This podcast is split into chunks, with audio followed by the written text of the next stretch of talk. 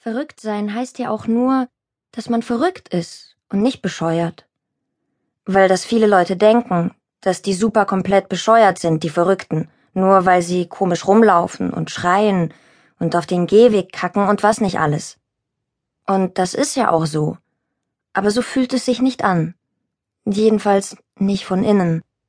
Jedenfalls nicht immer. Es macht einem nur wahnsinnig Angst, wenn man merkt, dass man gerade auf den Gehweg kackt und weiß, dass das nicht üblich ist und dass sowas nur Leute machen, die verrückt sind. Und diese Angst macht, dass es einem auch wieder ganz gleichgültig ist, was die anderen denken und ob die jetzt gucken oder nicht, weil man in dem Moment wirklich andere Probleme hat. Und mein Problem war eben, dass ich langsam wieder verrückt wurde. Es war nicht das erste Mal, Deshalb wusste ich schon, wie das läuft und dass das in Schüben kommt. Für wer sich das nicht vorstellen kann, wie Hunger oder Durst oder wenn man ficken will. Das kommt ja auch in Schüben und nicht immer, wenn's einem passt. Und da stehe ich jetzt im Garten, vier hohe Ziegelsteinmauern um mich rum. Eltern sind weg, Ärzte und Pfleger auch gerade weg und vor mir ein riesiges Tor aus riesigem Eisen. Die Blumen blühen. Die Blumen, die der Depri mir gezeigt hat mit seiner Depri-Begeisterung. Was schlimm ist. Alle Depris versuchen immer sofort, dich in ihre Depri-Scheiße reinzuziehen. Aber die Blumen sind okay und können nichts dafür, wer sie gut findet. Sie haben sich das nicht ausgesucht. Wenn sie es sich aussuchen könnten, würden sie vielleicht mich aussuchen. Und darüber denke ich seit zwei Stunden nach. Und am Himmel die Sonne mein schöner Freund. Ich hebe also den Arm und zeige mit der Hand nach oben, so dass mein rechter Daumennagel genau den Rand der Sonne berührt, damit sie nicht mehr weiter wandert. Und da wandert die Sonne nicht mehr weiter und die Zeit steht still. Das ist leicht. Und auch das ist leicht. Mit sanftem Druck des Fingernagels schiebe ich die Sonne Millimeter für Millimeter zurück und da weiß ich, am Anfang war die Kraft. Isabel, Herrscherin über das Universum, die Planeten und alles. Wenn ich will, dass die Sonne steht, steht die Sonne. Wenn ich will, dass das Eisentor aufgeht, dann geht das Eisentor auf. Und im selben Moment geht es auf.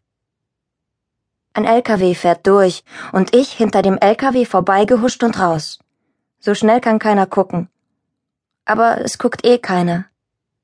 Draußen ist dann auch alles gleich viel besser. Es ist nicht finster, sondern alles wie immer. Und wie ich das sehe, dass alles wie immer ist, bin ich selbst gleich wieder wie immer. Nur dass ich keine Schuhe anhab.